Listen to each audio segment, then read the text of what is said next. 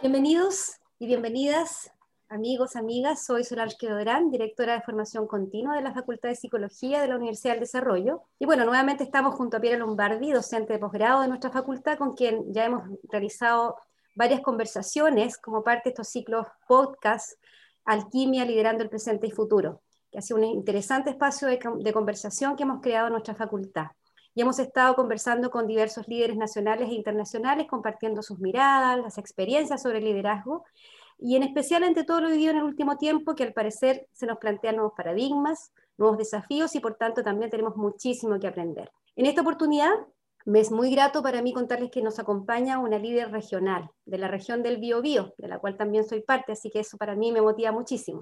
Ella también ya es reconocida, sin embargo, en todo el país. Actualmente es presidenta del directorio de Buses Huelpen, una empresa familiar dedicada al transporte privado de personas, ya por 45 años, y me refiero a Mónica Álvarez. Hola Mónica, bienvenida, ¿cómo estás? Hola Solange, hola Piera, muchas gracias por la invitación, muchas gracias por la, por la presentación pero también quiero acotar de que soy miembro del directorio de IRADE, que IRADE en Concepción, institución que, no, que, que ha sido muy rica el poder participar, el, el poder eh, conocer otras miradas regionales, así que quería complementarlo con la presentación y por sobre todo agradecerles la invitación que me honra profundamente, así que muchas gracias. No, y fantástico también que lo menciones. Piera, ¿cómo estás tú? Bien, gracias Sol, feliz de estar acá nuevamente compartiendo una conversación tan enriquecedora con, con Mónica. Y bueno, Mónica, Bucehualpen ha crecido muchísimo en estos 45 años. Hoy cuenta con más de 3.000 colaboradores y colaboradoras. Tiene presencia desde Erika Punta Arenas. Eh, como yo también soy de región, he sido de alguna manera parte también de ver todo este, este desarrollo, este crecimiento. ¿Qué valor tiene para ti liderar una empresa familiar? Eh, bueno, para mí, eh, tremendo, tremendo. la verdad es que la historia de Hualpén es parte de mi vida. Yo llevo 25 años, yo salí a la universidad, estudié en la Universidad de Concepción, eh, trabajé en Santiago un par de meses y después me vine a trabajar a, a UC y la verdad es que para mí tiene un, tiene un valor muy importante. Primero, eh, ha sido parte de la historia y probablemente son de estas cosas no buscadas que van llegando de forma natural. Eh, segundo, es una historia de emprendimiento preciosa. Nosotros en Hualpén tenemos una historia muy bonita que, que, nace con mi papá y con cinco amigos que eran, que eran empleados del ENAP y deciden retirarse por un proyecto muy, muy, muy pequeño, eh, que con el tiempo se fue transformando en, una empresa de, mi familia y en la que yo acompañé a mi papá desde hasta hace estos 25 años y, mi papá estuvo con nosotros hasta hace 10 años en Golpen que se retiró, él sigue activo, pero, pero salió, digamos, de lo que es la gestión de Golpen. Entonces, para mí ha sido un proyecto precioso de, de, de mucho sacrificio, porque el emprender, por Dios, que es difícil, eh, creo que las satisfacciones son mucho más grandes que los sacrificios, pero, pero son historias muy bonitas, eh, de mucho esfuerzo, de mucho equipo, de muchas ganas. La palabra emprender también tiene como que un desafío medio implícito y ese desafío, créanme, que se vive eh, en, el, en, el, día a día. Por lo tanto, para mí tiene, una, tiene un, un, significado, un significado muy, muy importante como persona. Me enorgullece profundamente porque en Hualpén tenemos un equipo maravilloso de personas eh, que lideran, pero también la gente que está ahí, que está, estos, no sé, 2.000, casi 3.000 conductores que tenemos a nivel nacional, son nuestros embajadores, como le decimos nosotros, por lo tanto, el liderar este equipo de personas, eh, de verdad, para mí es un orgullo. Mónica, quisiera contarle a las personas que nos están escuchando que ahora que estamos grabando este podcast, te veo la cara de orgullo. Siento que, y me llega hasta Santiago, que yo estoy en Santiago, este orgullo que realmente lo transmite y te lo veo en la cara, en la sonrisa. Incluso cuando Sol estaba haciendo la pregunta, ya como que cambiaste eh, eh, corporalmente y, trajiste ese orgullo que, que, se palpa hasta acá. Así que desde, ese orgullo y desde esto que dijiste súper interesante del emprendedor día a día, quisiera preguntarte qué, qué rol le cabe al líder de USA Igual para cuidar que se mantenga este sello de empresa familiar. Eh, ¿Qué quizás son esas distinciones de ese liderazgo o qué caracteriza a este líder que tiene ese gran desafío? Mira, yo creo que, yo creo que, yo creo que, yo creo que mm, que, líder, por ocupar una palabra, eh, eh, yo creo que son varias cosas. Yo creo que las, empresas tienen culturas y tienen valores. Y cuando uno se sienta tranquilamente a armar las planificaciones estratégicas, ya cuando empieza en un mundo de administración un poquitito más sofisticado y se conecta con sus valores, la verdad encuentra como la razón de ser. Y cuando uno ve esos valores, cuando los, los, enumera y cuando a veces salen de forma tan natural de las organizaciones, la verdad es que ahí tenemos cultura. Y creo que la responsabilidad de aquellos que nos tocó estar probablemente en las primeras generaciones, y esperemos que Walpen dure muchísimas generaciones, es que esos valores queden plasmados, ojalá queden escritos, sean reconocidos y los podamos palmar dentro de nuestras organizaciones. Por lo tanto, yo creo que hay un rol eh, importante en comunicarlo, en que aquellos equipos que estamos formando, porque creo que la labor más difícil de un líder es formar equipos, formar equipos de personas, eh, generar esta, esta, esta seducción por el proyecto, este amor por lo que hacemos, y eso tiene que estar súper plasmado en los valores. Eh, para el caso particular de nosotros, creo yo que tenemos un concepto súper profundo de la cercanía con la gente, de, de esto de sentirnos de verdad parte de un equipo, que, que, todos contribuimos a que nuestra empresa esté hoy día en Iquique, que nos hace, se hace sentir súper orgullosos, pero eso ha sido la gente que ha estado arriba, probablemente descubriendo mercado, pero ha estado el mecánico que fue, que le enseñó a sus compañeros en Iquique, está ese conductor líder. Entonces, la verdad es que esa sensación, este valor de, del equipo, estas ganas de emprender, estas ganas de ir, esta fuerza, como decimos nosotros, esta fuerza de ir a conquistar probablemente otros mercados, que para otras empresas será súper fácil, pero cuando uno parte desde una historia pequeña son tremendos desafíos. Yo creo que ahí hay una, hay una importancia de poder eh, atesorarlo, de poder escribirlo y de poder comunicarlo. Creo yo que ahí hay una importancia y que nace, digamos, de este concepto, de este concepto familiar. Y sumamente interesante también, porque en definitiva tú planteas eh, lo importante de los valores y cómo eso se ha ido arraigando, se ha ido manteniendo, ¿cierto? Como parte de este sello. Y dentro también de eso, eh, como Piera te comentaba y te preguntaba respecto del valor de ser familia y que, funda esta empresa, también este sello regional. Entonces, en ese sentido, y, eh, y, de acuerdo también, bueno, de hecho te recordaste Irade, ¿cierto? Que eres parte también de su director. Entonces, ¿qué valor tiene para ti, qué oportunidad representa el hecho de que Buses Hualpen se ha fundado en una región, se creó en una región? A ver, yo creo que tiene, yo creo que tiene varias cosas hoy día entendiendo el entorno nacional. Probablemente si nosotros eh, hubiéramos seguido operando cierto en la octava región, la verdad es que probablemente no nos habríamos dado cuenta mucho. Yo creo que nuestra historia eh, tiene harto que, que, decir con respecto a este punto. A ver, eh, yo creo que mm, yo tengo una, una, visión bien particular. Yo creo que eh, el estar en regiones es bien duro, ¿eh? es bien duro cuando uno va a mercados más grandes. Santiago tiene una, y el país en general, no es solo mío, sino que tenemos una, una centralización súper importante en Santiago. Entonces, en general, la gente que está en provincia y busca otro mundo, en general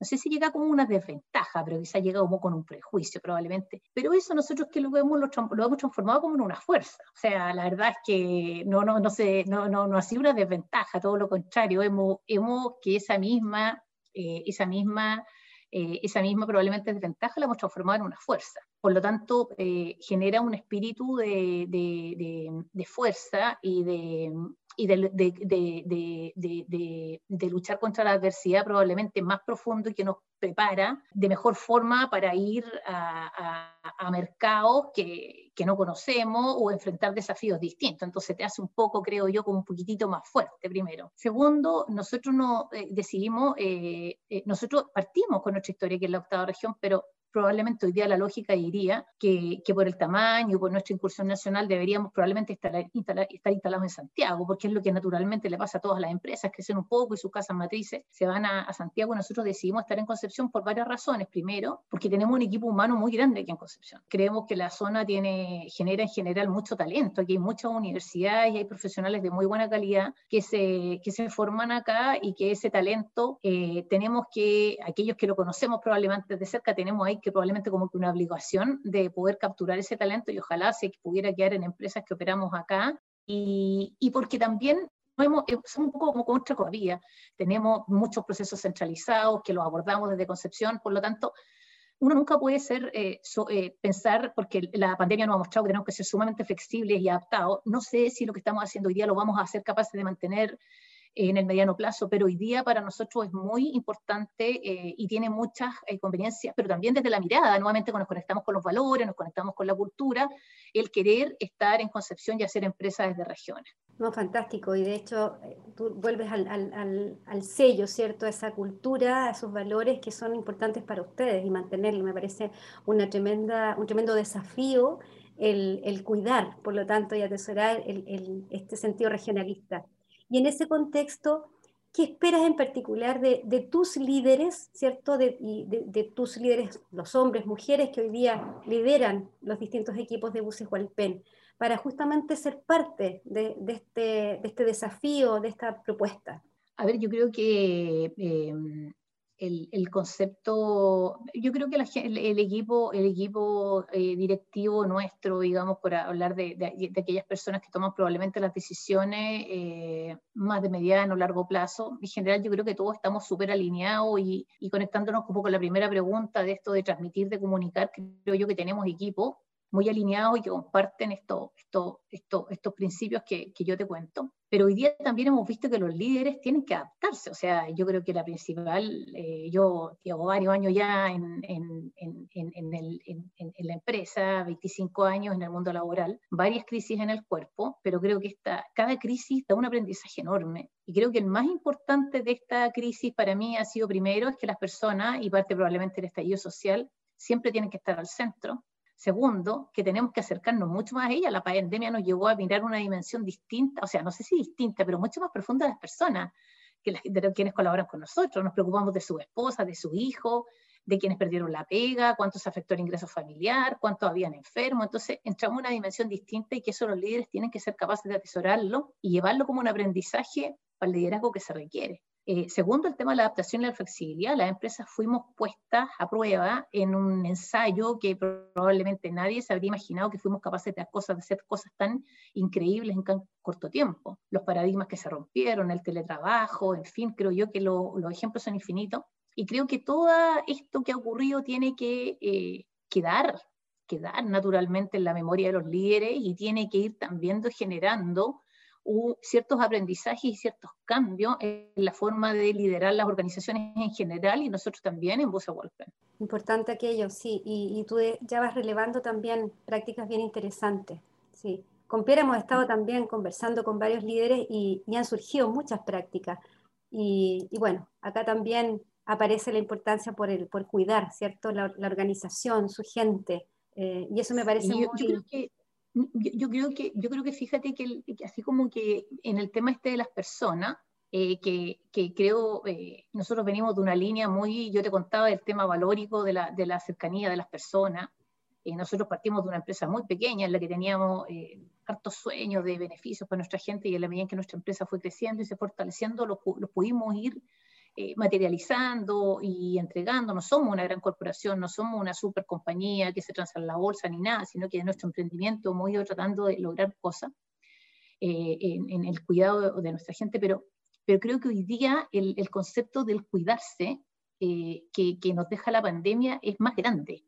O sea, creo que todo nace del cuidarse. Yo me preocupé de ti, te cuidé, cuidé a mi colaborador y como yo cuido a mi colaborador, él cuida a su familia y juntos cuidamos nuestros puestos de trabajo y juntos cuidamos nuestra empresa y nosotros cuidamos a nuestros pasajeros. Entonces creo que el concepto este de cuidar ha tenido un valor eh, asociado quizás a bienestar, a una cosa mucho más profunda, pero creo que ahí hay una palabra que se ha relevado profundamente en todos estos últimos 14 meses.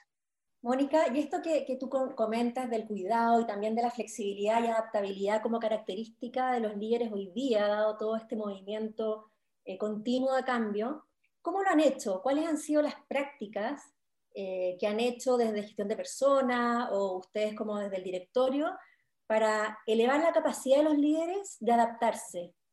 Uy, ha sido, a ver, yo creo que ha sido al principio fue bien intuitivo, porque la verdad es que nadie estaba preparado como para que viniera este tremendo eh, shock que tuvimos, porque, porque esta pandemia tiene dos dimensiones muy marcadas. Uno es el tema sanitario, ¿cierto? Que es el tema de la muerte, porque finalmente aquí nos enfrentábamos a la muerte, ¿cierto? A una enfermedad y, muy transversal. Eh, tiene una tercera dimensión también que es mundial. Yo creo que de todas las crisis que hemos pasado, no sé, yo me acuerdo del terremoto, la crisis asiática, el estallido social fueron o nacionales o regionales, pero la verdad es que nunca habíamos tenido un fenómeno tan mundial de una envergadura tan gigantesca. Entonces, primero tenemos un fenómeno mundial, segundo tenemos un fenómeno que es sanitario, que, que, está en la vida, o sea, es la vida la que aquí está en juego.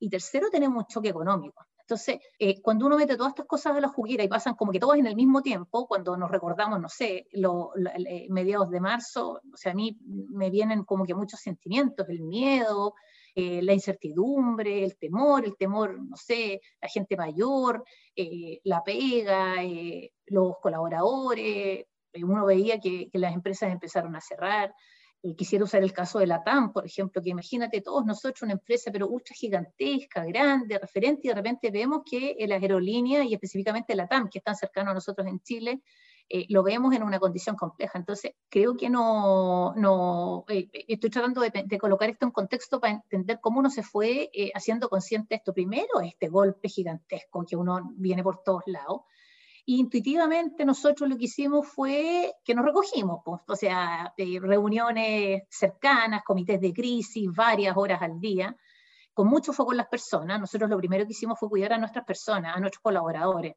Equipamos a nuestros conductores con mascarillas, con estas tipos así como que oso hormiguero y lentes, y en fin, eh, un, proceso como yo te diría que lo primero fue de cuidar, de cuidar y acercarnos y entender qué es lo que, estaba, qué es lo que les estaba pasando a ellos y sus familias. Segundo, un alineamiento profundo con nuestros clientes. Nosotros somos, al mover a los, a los, colaboradores de las empresas, la verdad es que nosotros somos parte de la cadena productiva, somos, nos sentimos socios estratégicos de ellos. Si nosotros no funcionamos, la verdad es que las compañías no pueden producir. Por lo tanto, nos sentimos de verdad súper parte de, este, de esta cadena productiva, nos sentimos parte de un eslabón muy importante. Por lo tanto, teníamos que llevar estos dos mundos arriba. ¿Cómo lográbamos? que el mundo productivo siguiera, pero no a cualquier costo, sino que con un equipo humano o al pen cuidado, en el que nuestros pasajeros también estuvieran cuidados. Entonces yo diría que las primeras directrices fueron en esa línea, cuidar a nuestros colaboradores, equipamientos, práctica, entender con qué sanitizábamos, oye, no sé, el doctorado rápidamente en entender el amonio cuaternario, el este, el otro, el cloro, qué hacía, cómo lo hacíamos, definir las logísticas, porque uno diría, oye, pero sanitiza un búho, bueno, ¿Dónde lo sanitizo? ¿Cómo lo sanitizo? ¿Cómo lo hago? Entonces, fue una dinámica logística pensando en este pensamiento de muy alto nivel, ¿cierto? En estos, estos comités de crisis, pero bajando la implementación en forma muy, muy rápida. Entonces, eso requiere esfuerzos de muchos equipos. Nuestros equipos estuvieron, pero muy, muy comprometidos. Semanas enteras trabajando de lunes a domingo, ultra conectados, viviendo la contingencia, viviendo nuestros primeros enfermos, nuestros primeros enfermos que estuvieron intubados, eh, hemos tenido fallecidos. Entonces, yo diría que primero la administración de la crisis, ¿cierto? Como primer concepto y segundo, ya con prácticas que se van a quedar dentro de la organización, el cuidado, la cercanía, eh, la flexibilidad, eh, la cercanía con el cliente también, que, que, siempre ha sido como uno de nuestros principios, también de nuestros valores, ahí ya enfocado, digamos, en todo lo que es el, valor, digamos, del cliente, la cercanía, este sentirse estratégico, pero de una manera mucho más profunda, porque las necesidades cambiaban todos los días. Esto era un mundo que, que el día de ayer no se parecía al de mañana, en el que uno tampoco administraba con tanta, con tanta certeza, porque eh, eh, eh, fueron periodos de muchísima incertidumbre. Esto es lo que les trato de transmitir. Mónica, yo te escucho y en lo personal he tenido experiencias también de, cambios, pero también de vernos enfrentados a crisis. El, tú me nombraste el, terremoto. ¿sí? Yo en, aquellos años trabajaba en una empresa acá en la zona eh, y también hubo, una respuesta muy, pero muy, eh, con, mucho sentido de urgencia, muy positiva en relación a cómo enfrentar justamente la crisis. Eh, y por lo tanto, mi aprendizaje también me dice que las organizaciones tienen esa capacidad de enfrentarse con, una, capacidad no solo de adaptación, sino que de reacción, de tal forma de salir adelante con rapidez y, donde la misión cobra más vida probablemente que, que, siempre, ¿no? Entonces, yo te escucho y, sin duda estoy consciente que Buses Walpen ha sido una de las, empresas que, ha logrado mostrar esa, esa eficiencia y esa, ese corazón por volcarse justamente a su misión y en este caso a sus clientes también. Sin embargo, también me pasa que veo que las organizaciones tienden, después de pasar estos periodos de crisis, y pese a lo mucho aprendido y las nuevas prácticas y muy buenas prácticas que surgen, tienden como a volver a esta como suerte de normalidad y se, como que se pierde, se pierde parte de lo ganado y de lo aprendido. Entonces, ¿cómo lograr que esas buenas prácticas se capitalicen, queden instaladas? ¿De qué forma podemos lograr eso? ¿De qué depende? A ver, yo creo que yo creo que ahí está el desafío. El desafío es que las buenas prácticas definitivamente se queden, ¿cierto? Y no nos olvidemos, eh, el terremoto probablemente es un súper buen ejemplo. Eh, eh, pero yo creo que hay un desafío hoy día mucho más grande, mucho más grande. Yo creo que hoy día tenemos, son varias cosas. A ver, primero, yo creo que tenemos un mundo mucho más exigente. Hoy día tenemos una sociedad que nos exige muchas más cosas, muchas más cosas. Y yo creo que la empresa hoy día tiene un concepto distinto también del que tenía hace no quiero hablar de años, pero quizás hace 30 años cuando veíamos esta empresa como generadora de utilidades, hoy día tenemos un concepto mucho más grande de la empresa. Hoy día vivimos el concepto, por lo menos que nosotros atesoramos, es de, esta empresa sustentable, esta empresa que está inserta en un medio, ¿cierto? En el que tiene, que tiene una responsabilidad. Nosotros, yo vuelvo a repetir, no somos una gran compañía, somos una empresa que hemos ido creciendo en el tiempo y que vamos tomando estas cosas que vemos en el mundo y que nos encantan en el que la empresa tiene un rol, eh, un rol, un rol eh, de compromiso con, su, con sus terceros, con los que interactúa, y en eso probablemente para el caso nuestro lo primero son nuestros colaboradores, están nuestros clientes, está el entorno donde nosotros vivimos y con quienes convivimos. Entonces creo que todo esto ganado, estas experiencias positivas, va a ser muy difícil poder alejarlas de las organizaciones porque la verdad es que lo que nos han dado han sido redituos, redituos en el sentido, en el término del desarrollo de las capacidades no hemos demostrado a nosotros mismos que pudimos hacer cosas que pensábamos que no eran capaces. No ha generado relaciones mucho más profundas de las que teníamos antiguamente y eso, que también, y eso creo que también tiene un, un, beneficio positivo. Hemos generado eh, lazos como las comunidades distintos a los que teníamos. El mismo rol del empresariado creo yo que hoy día es distinto. Eh, cuando vemos que el principal, creo yo, desafío que tiene nuestro país hoy día es recuperar los empleos que se perdieron porque los efectos en la familia son demasiado profundos. Lo que pasado en las mujeres es demasiado duro. Entonces creo que el rol hoy día, creo que uno no se puede olvidar, no lo puede abandonar, porque el rol del concepto de la empresa hoy día es muchísimo más profundo y, la responsabilidad que hay de vuelta hacia la sociedad es mucho más completa. Sin duda, y, obviamente hemos podido todo crecer con, con esto, ¿no? Eh, y, justamente con todo lo aprendido, con todo lo que se impulsa y se capitaliza, yo también he sido una convencida que la historia también no, no es importante de cuidar. Eh, hay muy buenas prácticas, eh, hay formas de hacer las cosas que también es importante atesorar, ¿no? Entonces, a partir de, también de cómo son ustedes, ¿sí? de, tu experiencia y de tu vivencia, formando parte importante, ¿cierto?, de, de UCES Hualpen. ¿Qué crees tú que son, o cuáles son aquellas prácticas que se han ido instalando, que han sido siendo parte de esta historia de tu empresa y que finalmente eh, son importantes de atesorar para que les permita, tanto hoy día como les permitió como en adelante, enfrentar tantos desafíos?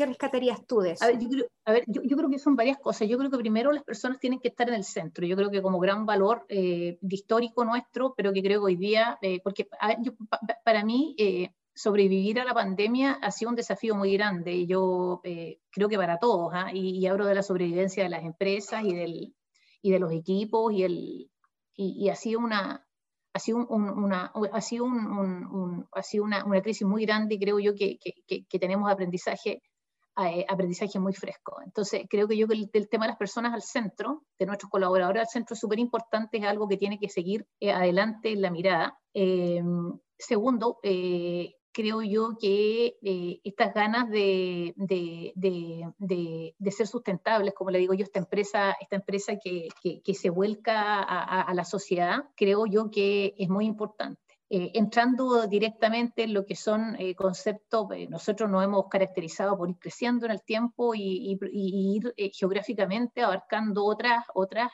otras zonas. Creo que yo que aquí hay unas ganas profundas de querer, de querer, de querer hacer las cosas, de probablemente armar planes concretos, desafíos comunes, en este concepto nuevamente del equipo en el que vamos todos tras un sueño que, del que soñamos, pero que también sentimos parte, eh, construimos para poder tocarlo. Entonces, eh, estas ganas de soñar creo que son súper importantes eh, desde, desde, desde, el tema de los planes y del armar equipos de trabajo que sean capaces de ir tras ellos. y el ir tras ellos tiene hartas cosas, pues tiene el, el, liderar adecuadamente, el, el aprender, el adaptarnos, el flexibilizarnos, este profundo compromiso con los clientes también, en que el cliente también está en el centro, porque el cliente también tiene un lugar eh, en las compañías, tiene una, y ya de la mirada desde, desde adentro, desde la, de la forma en la que uno hace las cosas, el cliente también tiene que estar en el centro. Entonces, los desafíos para nosotros eh, y, y qué sellos tenemos que colocarle, cómo esperamos seguir, eh, seguir mirando hacia adelante,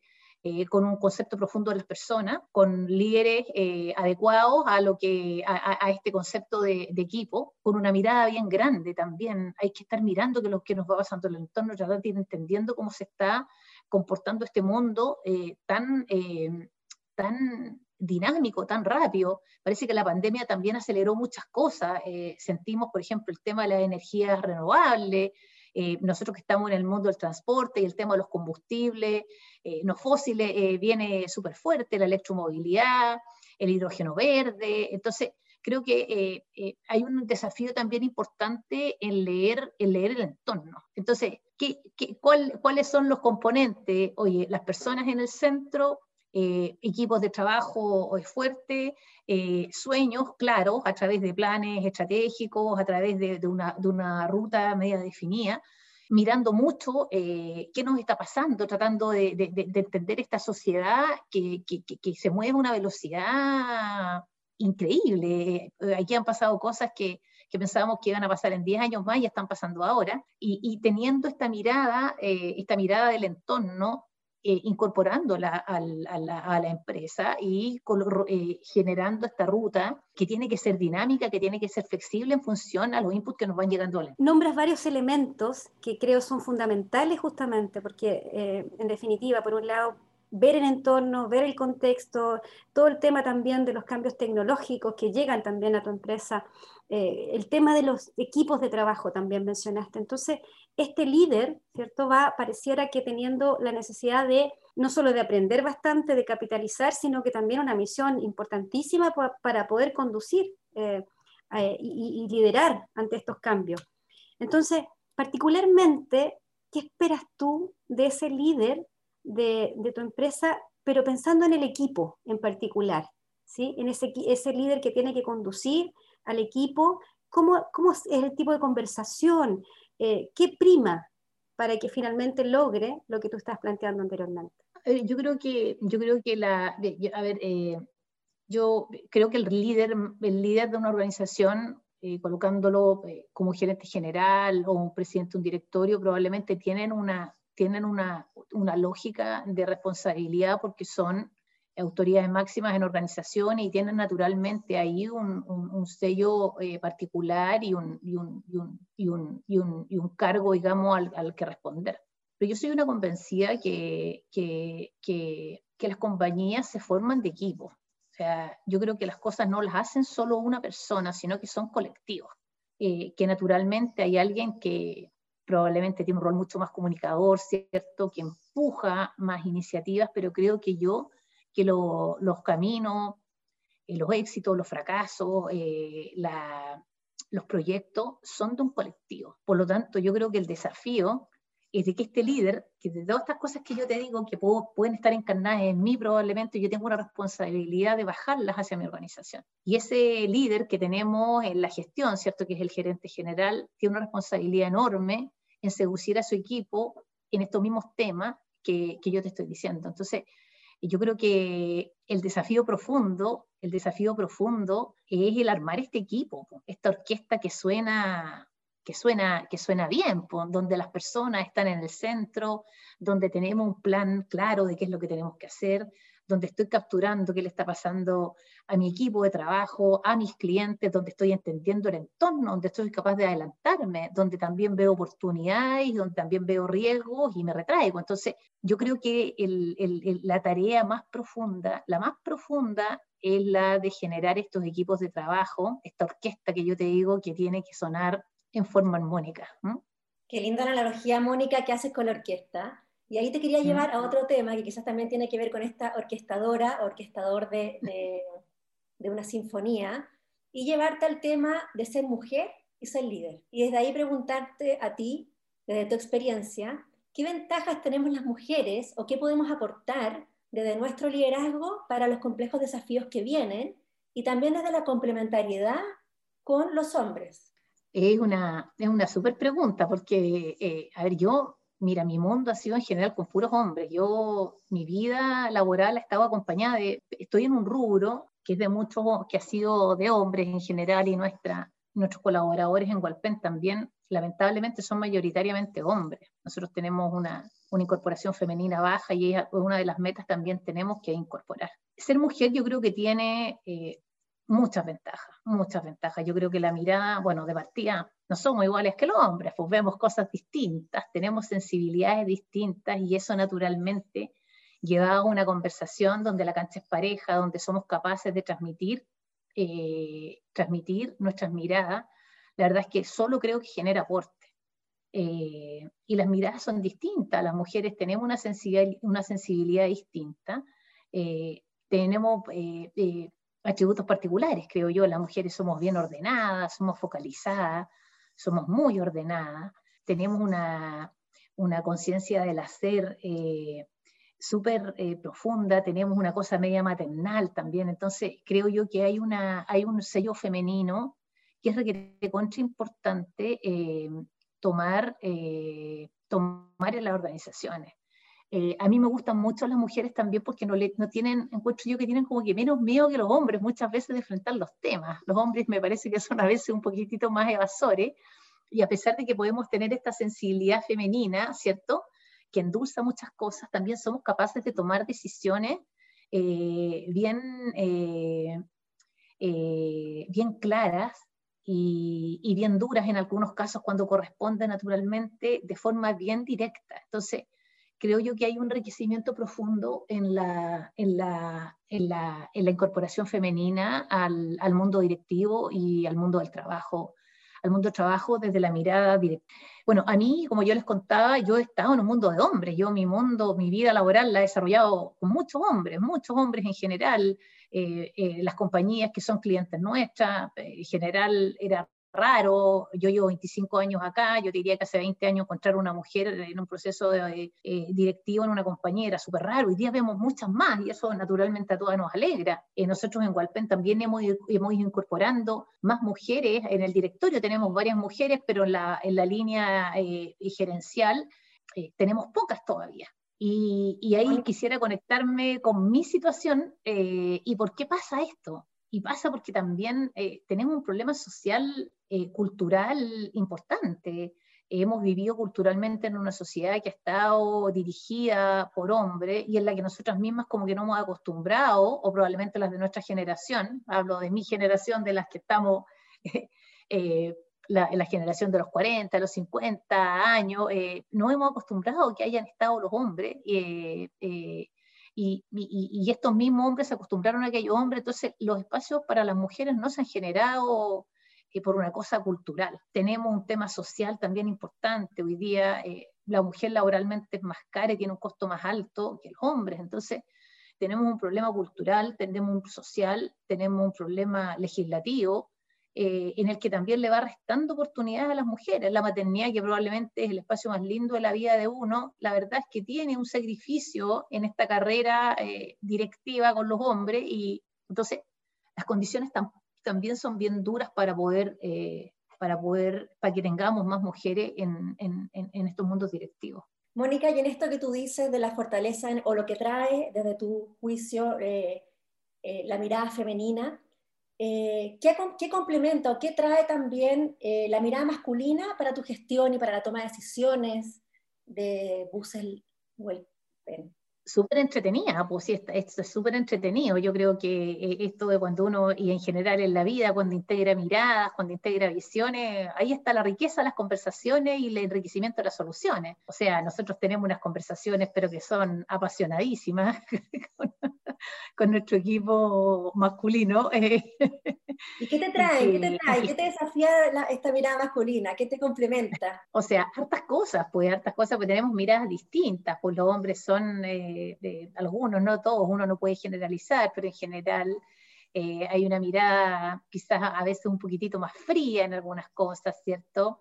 O, más corta de repente en algunas cosas. Entonces, eh, yo me, quiero quedar con el concepto del enriquecimiento, o sea, cuando las conversaciones son de verdad, cuando todos tenemos el espacio para poder decir lo que pensamos, cuando somos capaces de plasmar nuestra idea, la verdad es que lo único que se generan son soluciones más ricas. Totalmente, que, pero, naturalmente... que la conversación pero naturalmente, eh, Claro, porque, eh, a ver, en general nosotros todos nos ponemos de acuerdo, pero, pero, pero hay una riqueza en la conversación eh, natural en, en, esta, en esta multimirada. Totalmente, y desde ahí también eh, hoy día que se pone tanto foco y se valora tanto los, equipos multidisciplinarios y la inclusión también, justamente para traer otras miradas, para que la decisión eh, sea más innovadora y pueda eh, impresionar o sorprender al cliente, que es para ustedes lo que está al centro. Mónica, y para ti, ¿qué ha significado como mujer estar a cargo del futuro de una empresa familiar creada por tu padre, que ha ido creciendo exponencialmente? Y también preguntarte si estaban tus planes eh, llegar a presidir el directorio? Eh, no, nunca, nunca. Nunca estuvo en mis planes. Eh, no es como una carrera que yo te diría, mira, tracé mi ruta y quiero llegar. No, nunca. Me, me, me, me llena de, me honra profundamente, pero me desafía también. Pues siento un peso increíble en mí, en, en poder conducir adecuadamente esta organización preciosa que quiero, que quiero, que quiero como un hijo y que, y que siento una responsabilidad enorme por seguirla conduciendo como se ha hecho durante todos estos eh, cuarenta y tantos años que la empresa tiene, tiene, tiene presencia. Entonces, me siento súper honrada, me siento feliz de hacerlo, pero me siento muy desafiada, muy desafiada porque, porque, porque, porque tenemos que dar lo mejor de nosotros. Eh, yo nuevamente en este concepto del equipo, de este equipo el que tenemos que ser uno, en el que tenemos que saber, eh, tenemos que saber llevar todos estos valores a nuestros procesos de crecimiento, y, el crecer, pero también el, mantener. El, mantener una organización es un desafío permanente. Uno en general como que se enfoca de repente como en crecer, pero la verdad es que el mantenerla, eh, el mantener una organización cohesionada, una organización sana, una organización limpia, una organización que toma los desafíos, eh, que sabe moverse, que sabe crecer, que sabe achicarse, que sabe responder al futuro, eh, en el que, que ah, abrazamos todo este eh, este, este, estos cambios que tenemos en el entorno me desafía profundamente, me, me alegra, pero me desafía también. Y creo que el ser mujer en un rubro de que está normalmente eh, eh, dirigido por, por hombre, nos desafía el doble. Y ahí solamente para terminar este tema, Mónica, preguntarte, ¿cuándo hiciste el clic o cuándo hiciste el cambio de esto que decías, no, jamás lo pensé, a decir, sí, ¿Qué, pasó ahí? ¿Cuándo fue? ¿Lo tienes como ese hito? ¿Pasó algo? yo, creo, mira, yo creo, que, yo creo que son todas partes de estas construcciones que hemos hablado, de las rutas que uno de alguna forma se plantea. Yo eh, eh, en, eh, en, mi familia, digamos, y en, la, y en la mirada de la familia nuestra hacia, hacia, hacia Hualpén, hemos ido generando ciertos hitos en el tiempo, eh, eh, ciertos caminos que, los procesos, por ejemplo, de cuando uno dice, mira, queremos salir de Concepción, eh, los focos donde uno los va colocando, mira, hoy día estamos súper focalizados en la minería, nosotros tenemos una gran participación en la minería, hoy día gran parte de nuestra actividad está en Iquique, en Antofagasta, en Calama, donde uno como penquista le cuesta imaginárselo nosotros, imagínate que nacimos aquí en Hualpén y, allá estamos y somos un actor importante allá. Entonces, yo diría que todos esos pasos fueron un poco eh, pensados, diseñados, y, la salida mía, de, yo fui gerente general hasta hace unos años en Walpen, eh, y esta salida mía desde la gerencia general directorio también fue un camino, un camino que de alguna forma se fue trazando en estos últimos años. Entonces, eh, el que hoy día yo forme parte del directorio y, que sea presidente, yo diría que, claro, es probablemente un camino que nos fuimos construyendo en estos últimos años, pero si yo me conecto, cuando llegué hace 25 años, la verdad es que no era una ruta, ni te diría los últimos 10, ni los últimos 5, probablemente tampoco era algo que yo veía en mi, en mi, en mi camino. Maravilloso ejemplo en todo caso para, para todos y bueno, para esta región, para las mujeres de esta región y para el país, sin duda. Mónica, a propósito de mujer, hay una mujer importante, autora de, un libro que, ha sido de estudio, que, se llama Gestión del Talento. Ella es Pilar Jerico.